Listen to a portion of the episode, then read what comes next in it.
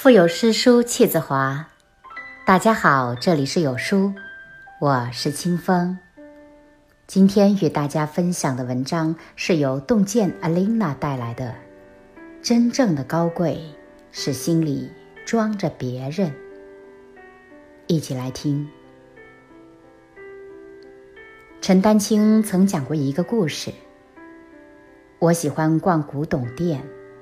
最近我的罗马旅游找到两条专卖古董的大街，一家一家进去看。有一家进去后，我就埋头看小雕塑、小文物，然后向一位很有风度的老先生问价钱。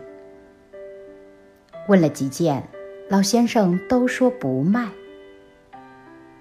我说：“为什么不卖呢？”他就说实话了，他说：“这是我的店，你进来了不跟我打招呼，就在那里看，然后问我卖不卖，我不卖。”陈丹青听后觉得羞愧，脸立刻就红了。他说：“不经意之间，那种粗鄙的人格就露出来了。”这位老人把他点醒了。我们心里没有他人，凡是以自我为考量，才造成了对他人的怠慢。心里装着别人，首先需要同理心，就是你能站在别人的角度，体察他的所思所想。并根据他的情绪做出合理的反应。蔡康永讲过一个故事。小时候，他到一个富贵人家吃饭，餐桌上他第一次吃到鱼翅，忍不住问女主人：“这是什么？怎么这么好吃呀？”女主人微微笑道：“这是粉丝。”喜欢就多吃点哦。成名之后，蔡康永又参加了许多饭局。他发现主人们总是喜欢夸耀食材之罕有、价格之昂贵，以此作为炫耀自己财富地位的契机。走过了千山万水的蔡康永，在那个时刻，才终于明白。小时候，餐桌上那个女主人的温柔用心。真正的高贵之人与俗不可耐的土豪，确实有着云泥之别。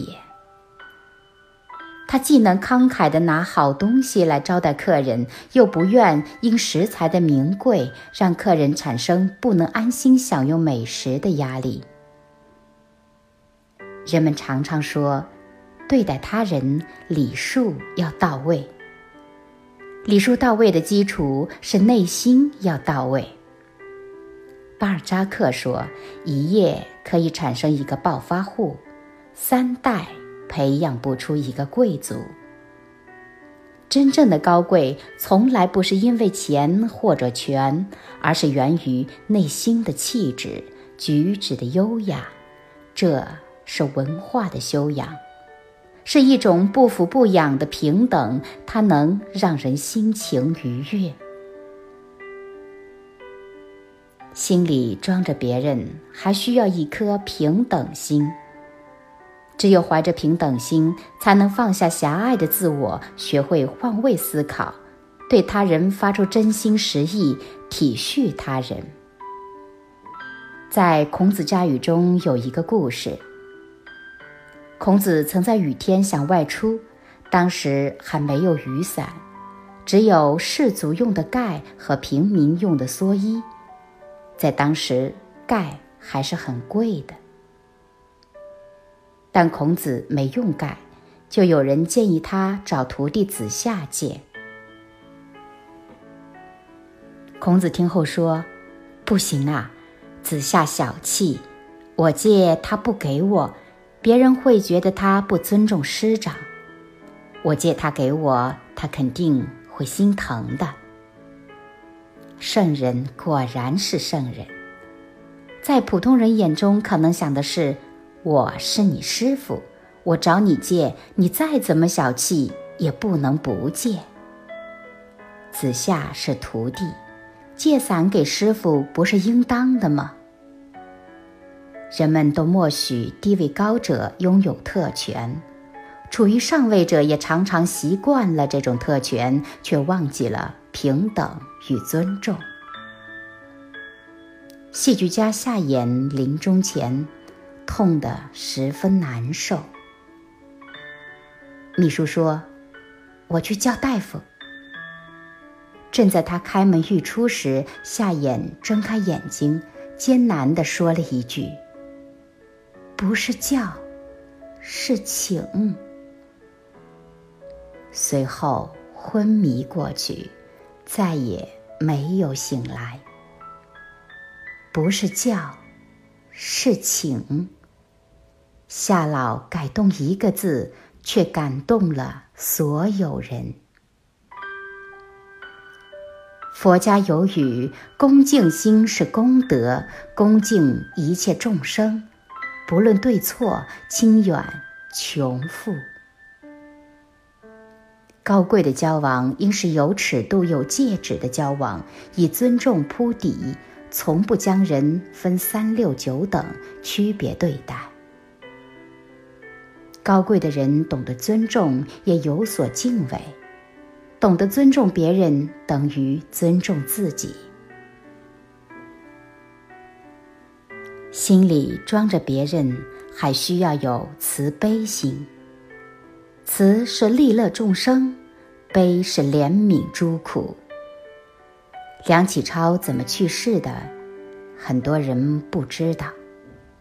他死于当年协和医院的医疗事故，医生把本该切除的左肾切成了右肾。临死前，梁启超没有咒骂医生，而是叮嘱家人：千万别跟媒体说，不要公布。老百姓刚刚开始相信西医，如果让他们知道我的事儿，难免就会退却。因为慈悲，所以宽恕；因为宽恕，所以高贵。一九六六年九月六日凌晨，经过了几天不堪的凌辱之后，傅雷、朱梅馥夫妇决定自杀。为了防止自缢之后尸体将上吊的凳子踢倒而吵醒熟睡的邻居，这对夫妇事先在地上铺了一床棉被。傅雷出生于普通人家，但他无疑是高贵的。这种高贵不止在于他死的时候还想着邻居，他还留下遗书，请求七兄替他们交房租五十三元人民币，并嘱咐转交六百元给保姆周菊娣，因为他是劳动人民，一生孤苦。我们不愿他无故受累。傅雷夫妇担心他们死后，保姆在乱世中不能立刻找到工作，从而生活没有着落。这真是只留清气满乾坤。一个人要有何等的境界，才能够在面对死亡的时候，还能够从容地保持自己的教养，心怀他人？这样的灵魂实在难得。高尔基说：“人有了怜悯之心，就会觉得自己已经做了一切切实可以做而且应该做的事情，怜悯之后便心安理得了。”高贵，从来不是掌握多少财富、处在什么地位，而是别人对你发自内心的敬意。有一位老人请风水先生去看宅地风水，行着半路，却突然不让先生去宅院后的山坡地，先生不解。老人说：“那山坡是家里的果园，刚刚看到那边有鸟从树中惊飞出来，所以一定有小孩在园中偷果子。如果此时我们走过去，孩子一紧张，从树上跌下来受伤，就不好了。”风水先生作揖：“先生，您这样的人不必看风水了。”有您在的地方，都是风水极地。所以，人世间真正的好风水，从来都是人的心。《坛经》上说：“一切福田不离方寸。”方寸就是我们的内心。人心里包含了一切福田，这个福田是绿草茵茵还是荒草萋萋，全由我们自己决定。所谓种瓜得瓜，种豆得豆，你种下福报，才能收获福报。你的心高贵了，人生也就高贵了。